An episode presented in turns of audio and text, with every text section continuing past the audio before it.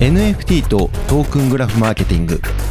新しい経済編集部の大塚です。この新しい経済オーディブル特別番組では耳から学ぶシリーズとしてブロックチェーンや暗号資産仮想通貨について学べるコンテンツや業界のキーパーソンへのインタビューを放送してきました。今回は SUSHI TOP MARKETING 株式会社代表取締役 CEO 徳永大輔氏にご出演いただき NFT とトークングラフマーケティングをテーマにお届けします。トークングラフマーケティングとは何か寿司トップマーケティングの事業 Web3 で広告やマーケティングはどう変わるかなどについて語っていただきました。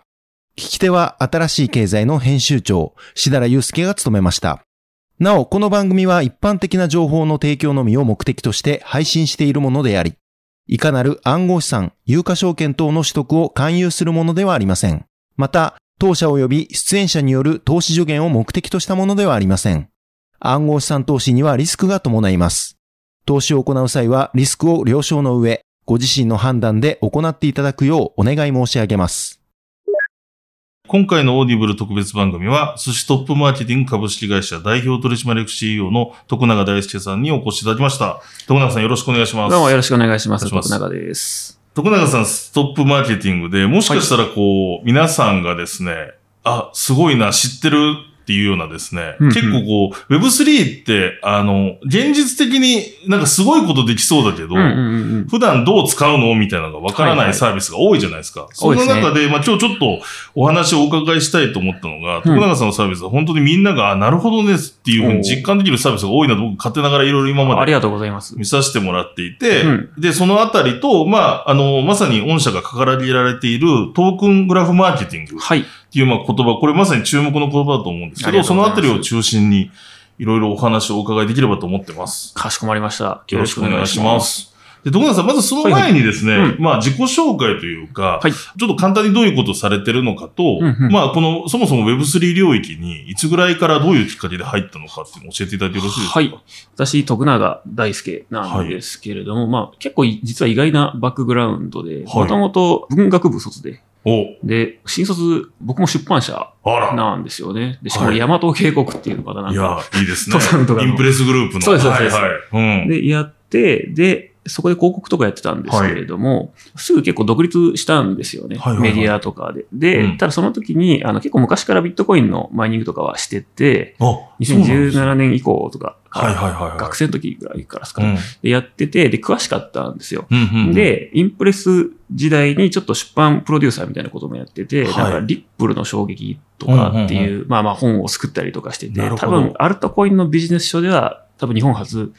だったんじゃないかなっていうのを作ったりとかしてて、界隈との関わりができたのはそのあたりからですかね。2017年ぐらいからってことですね。で、うんまあ、起業して、えっと、はい全然別のメディアとかやってたんですけれど、はそれ2年ぐらいやって、一応、あの、あんまうまくいかなかったんですけど、一応 M&A してるんですよね。うん事業譲渡でうんうんうんうん泣く泣くって感じなんですけど。うんで、それから、その時に結構いろいろマーケティングで友達とかを手伝ってて、で中でその銀座渡りっていうですね、はいはい。まああの、まあ、渋谷にあるお寿司屋さん知る人ぞ知るお寿司屋さんですよね。はいそう、んまあ、YouTube とかで結構伸びてるお寿司屋さんがあって、それのマーケティングとか、まあ、物販とかを手伝ってたんですけど、うんその時に、まあ、当時、あの、寿司スワップっていうのがあったんですよね。はいデファイバブルの時に。はい。で、まあ、ビットコインピザデーを習って、うんこうビットコインでピザを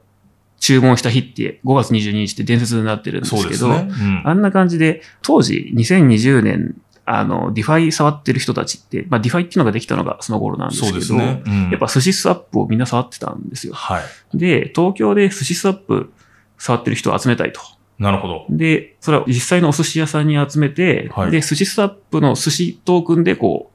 う、リアルの寿司を決済するみたいな、そんなちょっとふざけたイベントをやってたところで、それで結構、あの、驚くほど人が、はい。あはいの注目されて、はい本家のあの寿司スワップからメンションされたりとか、あ、そうなんですね。あの、ダッパーラボの代表のロハムがなんかメンションしてきたりであったりとか結構海外までそれが広まったんですよね。なるほど、なるほど。で、それからしばらく話題になって、うんその渡りで、えっ、と、客層が一気に変わったんですよ。うん。その以降。うんうん。で、今までって結構 YouTube を見た地方の人とかが来てたんですけれども、急に界隈の、特に渋谷だったんで、はい IT 系とか、まあ、みんな結構リテラシー高い人が多くて、うんうんまあ、取引所の社長さんとか、はいそういう人がたまに来てこう仮想通貨であの決済してくれるようになったんですよね、それ以降。うんで、まあ、僕そういうのを見てて、まあ、こんだけいい客層っていうのはなんか、ちょっと継続的にコミュニケーションしないともったいないよねと思思った時に、じゃあ、なんかどうしようかって考えると、当時あの、 DeFi ブームの陰で NFT がちょこっとあったんですよ。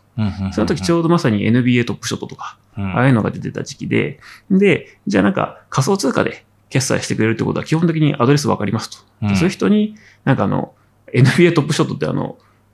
バスケのダンクシュートとかはいをこうカードにしてるやつなんですけど、じゃあ板前がお寿司をこう作ってるようなやつを動画にして、それを配るみたいな、うんあの、カードを作ってですね、まあ、寿司トップショットっていう、まあもう、はいもう、丸パクリみたいな感じなんですけど、はいまあでもそれなりになんか面白いものがまあ、オマージュですよね。そうですオマージュですね綺麗に言うとはい。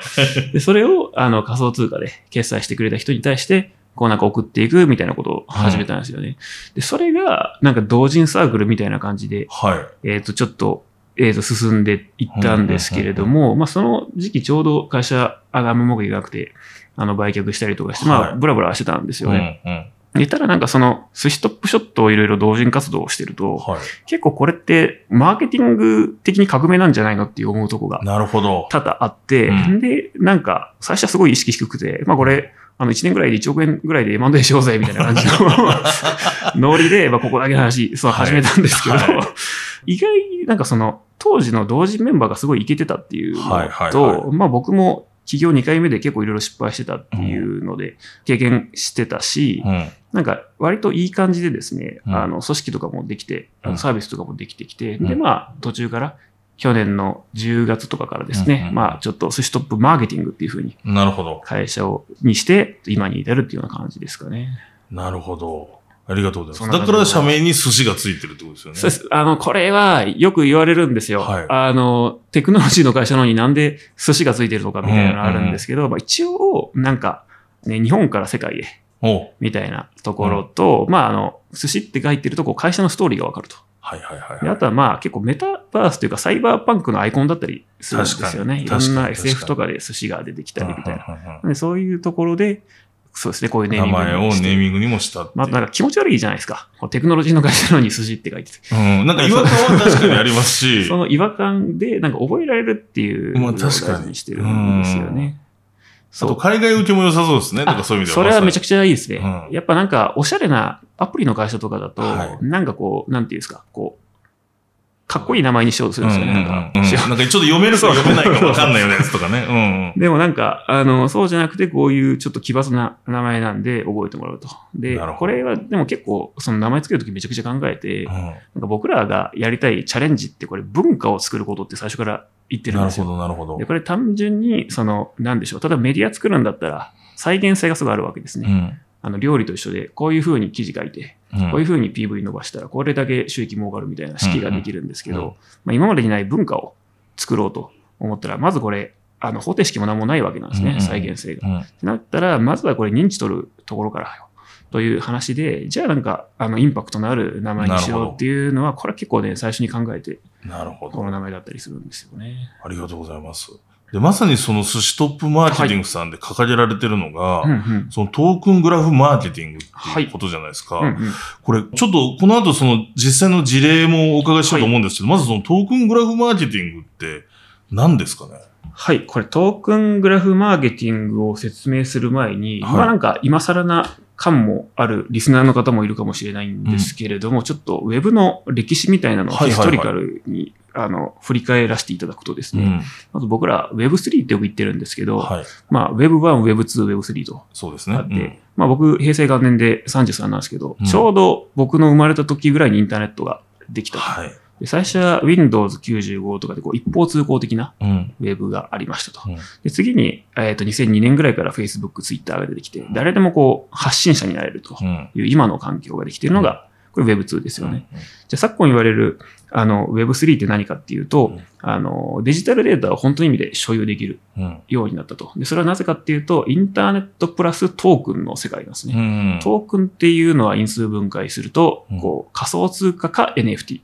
ざっくりうん。言うと。なんで、仮想通貨や NFT が介在するインターネットが Web3。うん仮想通貨や Web3 が介在するからこそ、みんなが本当の意味で所有できるようになったと。うん。うん。なんで、こう個人が分割所有できるインターネットっていうのが、まあ、Web3 のなるほど。簡単な説明だと思ってますとうん。で、こういう前置きがあったんですけれども、うんじゃあ、マーケティングというあうんの視点から考えていくと、はいはいじゃああの Web2 のマーケティングっていうのが今のいわゆるそのインターネットのマーケティングとうんほぼニアリーだと思うんですけれども、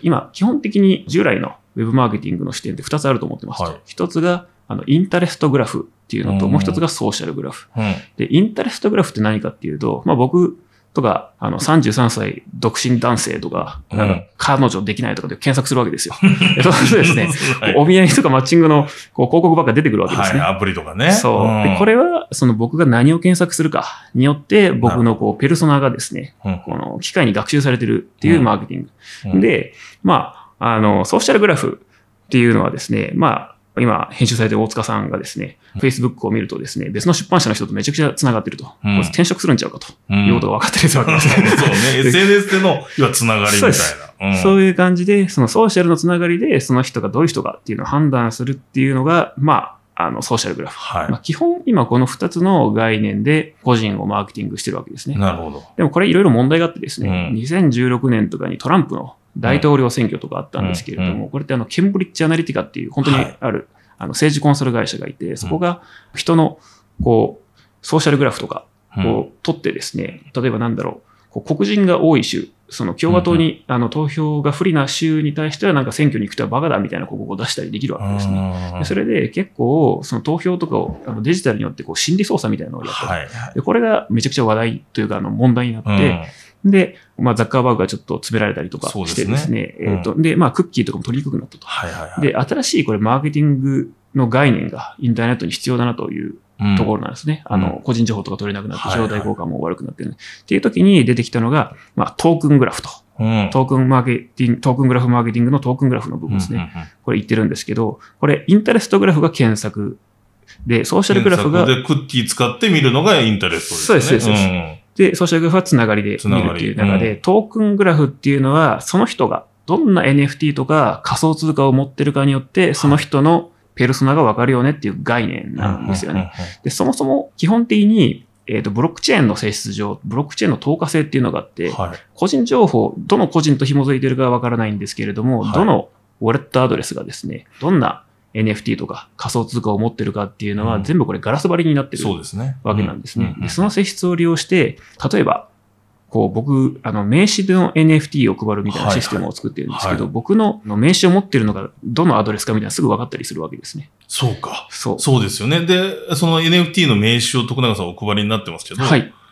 あの紙の名刺だと実際誰が持ってるか覚えてないけど、そうか、その人のアドレスがもうわかる。そうなんです、そうなんです。うんじゃあ、このウォレットアドレスに対して、この、まあ、NFT ってコントラクトアドレスって言うんですけど、それを持ってる人は物理的に徳永に会った人だよね、とうん。いうのが分かったりするわけですね。うんうんえーじゃあその人に対して、じゃあ徳永こんな陰で悪いことしてますよみたいな NFT を作って、一方的にエアドロップすることもできるわけです。で、これがまあトークングラフマーケティング。ちょっと例え悪かったんですけど、ま あそういうネガティブみたいなことを。ちょっと違うかもしれないですけど、僕もそれめちゃくちゃこの Web3 の一個の可能性だと思っていて、要は、ちょっと違うんですけど、なんか銀行口座知ってるみたいな、はいはいはいはい。な状況ですよね。あ、そんな感じです。そんな感じです。で、それに対して、こう、一方的にあの NFT を送ったりすることができると。できるのうんで、うんこういうふうにそのトークングラフに基づいて、うん。NFT をこう付与というか、うん。送りつけるマーケティングのことを僕らトークングラフマーケティングって言って、で、これ、まあ一応、こうくっつけただけなんですけど、僕らが作った言葉。だったりするんですよね。なんで、このトークングラフマーケティングっていう文化は当時なかったわけですね。うんそのお寿司屋さんやった頃は。うん。なんで、こういう文化をちょっと日本で作ってみたいなっていう思いでこれ始めたわけですなるね。ほど。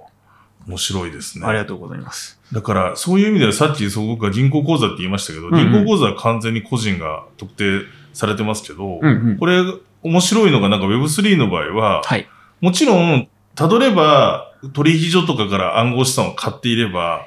どっかで繋がるかもしれないものの、うんうん。一個人だって複数持てるし、そうそう。そういうことですよね。だから、例えばメタバース上の自分のウォレットと、うんうん。なんかビジネス上で、なんでしょう。例えば、海外のプロジェクトからギャラをもらうウォレットを分けとけば、おっしゃる通りです。二つの人格にできるから、そうです。なんかまあ人によってこう人格使い分けるみたいな今でもあるじゃないですか。うんありますねそういう感じで、その、なんていうんですかね、僕らのこうプライバシーみたいな概念もちょっと変わってくるの変わってくるってとこですよね。思っていて、そう。まあ個人がそのいっぱいウォレットを持って、その用途ごとに使い分けるみたいな未来になってくるのかなと思ってますなるね。ほど。ありがとうございます。じゃあ、具体的に寿司トップマーケティングさんで、はいそのまさにトークングラフで文化作るっていうところで、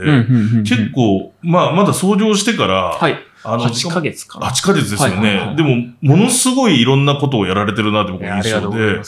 えっと、どういったプロダクトというかサービスをこれまで出されてきたんですか？はい。まあ、僕らトークングラフマーケティングを実現するための、まあ、はいプロダクト作りっていうのをやってるわけでして、まあ、あの、いろんな結構 NFT というか、こう Web3 スタートアップみたいなんて去年ぐらいからいっぱい出てるんですけど、うんうんうんまあ、体感9割ぐらいが、NFT のブランドそれ自体であったりとか、そうですね。あるいはなんかマーケットプレイスみたいなところがはい。多いんですけど、僕ら NFT の配布っていうところに特化してるちょっとユニークなポジショニングの、あの、まあ、ベンチャーでして、うんっていうところで、まあ、あの、簡単に NFT を配布するソリューションうん。ですと。うん。で、例えば具体的に言うと、NFT 名詞っていうのが今結構 Twitter とかであの皆さん使ってくれてるんですけれども、はいはいはい。IC カードをタッチすると、うん。相手のスマホに対してうん。自分の NFT の名詞が送れるみたいなうんうん。サービスであったりとか、単純にもう QR コードで NFT を配布する。で、あとはまあ、これ本当に世界で僕らしかできないと思うんですけれども、去年東京プロマに上場したエビクサーさんっていう会社さんと一緒に作ってる、はいあの、音声で NFT を送るっていうソリューションがあるんいや、ですね。これ面白いですよね。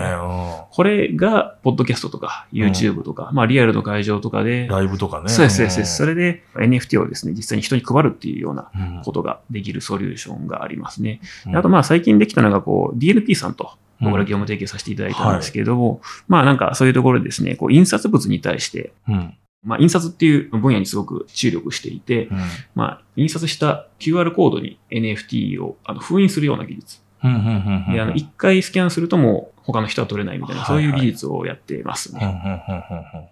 まあ、今のところ、大体そんな感じの、まあ、配布する技術が多いですかね。なるほど。だから今まで、今のは DNP さんってことでしたけど、はいそのいろんな企業さんとか、それこそ IP とか、うんうん。エンタメの企業さんとかと組んで、そこの、が NFT 作りたいよっていうところと、あとその既存のファンにはいどう配るかっていうようなことをいろいろもお手伝いされていて、おっしゃる通りですね。で、僕も一回あの、ライブ行かせていただいたんですけど、うんうんまさに音の NFT を配布するっていう。で、ライブが始まる前の、うんうん。なんていうんですかね、その会場音楽が流れ会て場開演の1時間。そう、1時間前からその始まるまでの間に、実際スマホでこうやってかざすと、NFT が受信できてあそうですねサービスをやられてたりとか。そうですそうんで、それってやっぱり、あの、裏では多分、だからどんだけの人が、実際 NFT んをダウンロードしたかとか、で、そのデータはイベント主催側だったり、徳永さんで見えてるので、もちろんです、もちろんです。あの、第三者でも見えちゃいますからね。あ、そうですよね。うん別に第三者でもわかるか。そうです、そうです。だからそれを使って、じゃあ次のライブするときにどうするとか、おっしゃなんかそういうことにつなげていくみたいなことですかね。そうです。んまさに今、志田さんがおっしゃっていたのって、はい3月25日にやった、あはいはいあの、ライオットミュージックっていう、はい。そう、あの、まあ、いわゆるバーチャル YouTuber バーチャル YouTuber の、あの、リアアルライブだったんですけど、その1000人のあの会場いらっしゃった人に、と、はい。まあ、YouTube で聞いてた人に対して、まあ、あの、会場開演の1時間の時間の時に、あの、BGM の中に音声のシステムで NFT を配らせてもらったんですけど、うんその時にこう、ライブに来た照明のこう四角いパスみたいなのをは配ったんですよね。い。うん。で、まあ、事例で言うと、まさに、あの、これがいい事例だなと思っていて、うんあの、バーチャル YouTuber とか好きな人って基本的に NFT 興味ないですよね。当たり前なんですけど。うんだから僕らこういうコラボするときにすごい気をつけてるのは、はい。こう下手すると僕らってそのバーチャル YouTuber が好きなファンの人たちに対して、うん NFT とかっていうのを押し売りしちゃう危険性があるわけじゃないですか。でそれをめちゃくちゃ気にしてて、本当にこうファンの人が喜んでくれるようなはいはいはい NFT 使った体験ってなんだろうなっていうのをすごい考えたんですね。うんうんでそれがそのライブに来た人うんには音声でとりあえず NFT がもらえますと。うんうんで、で、まあ、それは、あの、持ってる人同士だったら、あ、君も来たんだっていうのが分かって、まあ、楽しいじゃないですか。うんうんだけど、あれ、1ヶ月後に、あの、在庫っていうので、っていうサイトで、あの、アーカイブの販売をしだしたんですよ。はいはいはい。その時にあ当日のライブ映像の。そうですそうですそうですその時に連動させて、その NFT を持ってる人に対して、うんその日の、あの、ライブのダイジェスト動画の NFT みたいなのをエアドロップしてますね。あ、さらに NFT がもらえてるんですか？それ持ってる人には、後から別の NFT が送られてくるんですよ。で、はあ最初は四角いたらのピングのあのライブチケットの1万円なんですけど、後から来たやつはその時のライブのこうダイジェストの動画のやつなんですよね。あじゃあそれちょっと嬉しいですね。いや、それが、あの、やっぱ僕も見たんですけど、うん。やっぱその日をすごい思い出せるわけなんですうんうんよね。うんうん、で、なんていうんですかね、結構こう、今までなかったこうエモさっていうんですか、はいエモーショナルさみたいなのがあって、で、ツイッターとかで、あの、告知するときは、その、ライオットさんの公式のツイッターとかで、うん。なんかあの、サプライズのプレゼントが届いてるんで、ウォレット見てくださいね、みたいなのがあったんですけど、そこにめちゃくちゃいい、あの、なんか、届いてました、めちゃくちゃ嬉しいです、みたいなコメントが来てくれて、あ、これはなんか、新しいもの作れたなっていう感覚がありましたね。すごいそれって、そのライブに来て、とりあえずそのカード型の NFT を持ってた人は、はい。特に特段なんかクレームしなくても、あ、いらないです、いらないです。もうその日に御社が送信したら、そうですそうです、勝手に入ってる。ウォレットに入ってるってことですか？感じですね。でこれがまさにトークングラフマーケティング的な企画なんですよね。なんかの持ってる人に対して何かをやると。だから Google がこう検索のマーケティング、Facebook とかつながりのマーケティングっていう中で、こううん Web3 で僕らっていうのはこの所有のマーケティングなんなるですよ。ほどね。なんかを持ってる人に何かを配るみたいな。うんうん、そういうのが、あの、すごく形になって、で、なんかこう、ユーザーが本当に喜んでくれる形で、うんなんかできたなっていうのはすごい自信になってますね、やっぱね。なるほど。うん。じゃあ今後も、そのまず、音にはあれですよね、音声、エビクサーさんのその音声スカッシュの技術で、まあ一定の URL を表示させるようなコードが入ってるみたいなことですよね。そうですね。うんあの、そうです。ピカチュウ音っていう犬とか猫にしか聞こえない鳥がはいはっていうのにして、で、ーあの、サーバー自体は僕らが管理してて、い。うんなんかのその音のトリガーをブラウザで発生させた人に対して NFT を送っていくっていうそういうシステムなんですよね。犬とか猫は聞こえてるんですね。あちょっと迷惑かもしれないです。うるさいな、こいつらって思ってるかもしれないです。なんか渋谷のこのライブでしかうるせえな、みたいなやつ。へえ、なるほど。ありがとうございます。はい。で、今あれですか、まだ言えない範囲もあるんですけど、結構その音で NFT 配るっていうのうんは、うん。いろいろなとこ話来てます？なんか。そうですね。まあ、なんというか、これって結局、ただ、基本的にこれ無料で配るソリューションじゃないですか。はいはいはい。まあ、今までのそのバーチャル YouTuber さんとか、う IP と組むときって、やっぱり有料で NFT をオークションで売るとか、そういうのが多いので、ねうんこう下手すると、ファンの人から搾取みたいにうんなっちゃうと。なっちゃう。でそれに対するちょっとアンチテーゼみたいな感じで、僕らあくまでギブでやりますよと。無料でやるっていう立て付けなんですけど、まあ、その配るシステムなんで当たり前なんですけど、うんマネタイズは難しいわけなんですよね。だから単発で例えば何十万みたいな感じでしか、えっと取れないわけですと。なるほど。じゃあこれどういうふうにやりますかっていうと、これはもう広告をやろうとしてるわけですね。ほうほうほうほう。僕らは。なるほど。なんで、ちょっと今考えてるのは、あの、音声とかを使った、まあ、エビクサーさんたちと共同で、はい音声を使ったその空間であったりとか、はいはいあるいはそういうポッドキャストうんに対するその音声広告のメニューみたいなのを、なんかちょっとまた別の事業者さんとかと組んで、なるほど。あの、展開していこうというようなものですね。面白いですね。でもうん。なんかその、僕もそうですし、新しい経済もこのオーディブルもはじめ、ポッドキャストをいろいろやってるんで、うんうんうんうん。思うんですけど、音の部分も、ちょっと Web3 と話離れるんですけど、うんうん。まだまだマーケティングの余地があるというか、進んでないし、うん。うんその、ウェブと違って、その、例えば今ウェブページだったらどこまで読んだかとか、ヒートマップとか取れるじゃないですか。うんうんうん。でも音って、なんか、まだそこまでちゃんと、うんうん。要は、本当に聞いたのかわかんない。再生されてるけど、うんうんうんみたいなところがあるので、はいなんかそこら辺と、その聞いた証明になりますよね。結局その NFT を落とせたってことは絶対そこの音が鳴ってる何秒間か聞いてたっていう。おっしゃる通りなんですよ。うんあの、これね、かなり解像度高い人ほど、うんあの、同じことを言うんですけほど、YouTube とかで音声で NFT 配れるとかって言うけど、別に御社、あの、QR コードでも NFT 配れるんだから、まあ、それ送っちゃえばいいじゃんね。音にわざわざ入れな YouTube くても。とかリンクにそれの NFT 配布のリンク出したらそれでいいんじゃないのみたいな話ってよく来るんですよ。うん。でそれなんですけど、やっぱその、まあ、一つはエンターテインメント的に、はい。すごくその音声でやっぱ NFT を受け取るっていうのが結構、面白いっていうところと、あとやっぱそのおっしゃるように、その視聴の証明にはならないんですよね。うん。あの、QR とかで読み取ると。誰かからその QR もらったかもしれないですもんね。そう、というか、んリンク触ったらいいだけなんで、確かになんコンテンツ自体は主張してないわけですよ。はいはいはい。だけど、この音声で埋め込むシステムであれば、ちゃんとその任意の場所に対して、ちゃんと音を聞いてくれた、拾ってくれた人にしかその NFT はいかないんで、そのちゃんとその動画というかコンテンツに対して、あの、視聴してくれた人だけのデータを取れるっていうところが、まあなんかマーケ的には、あの意味があるところなんですよね。だからわかんないですよ。それ飲食店とかに使うと、本当にその飲食店の BGM に常に入れとくとするじゃないですか。はいはいはいはい。ってことはもうそこに行った人じゃないと、あ、そうです、そうです。みたいなことができるってことですね。そう物理的制約もできるし。おっしゃるとりです。うん。そう、あの、空間とかそういうところに入れるのは非常にいろんなことを考えてて。美術館とかね。そう、美術館とかだと、あの、インスタレーションってあるじゃないですか。はいはいはい空間自体が美術になってるみたいなうんうんうん BGM があって、うんうんあの、彫刻があってみたいな。うんうんああいう時に、そのインスタレーションの BGM に音声透かしが入ってると、なんかそのキービジュアルがもらえるみたいな感じになると、これ新しいちょっと芸術体験じゃないかなと思ったりするわけですね。いや、面白いですね。あと、まあ、名刺もさっきご紹介ありましたけど、名刺はあれですか？一般の方が作りたいと作れるんですか？ここまで聞いていただきましてありがとうございます。前編は Amazon Audible で配信しております。Amazon Audible で新しい経済と検索して、ぜひ続きをチェックしていただければと思います。それではここまでお聞きいただきましてありがとうございました。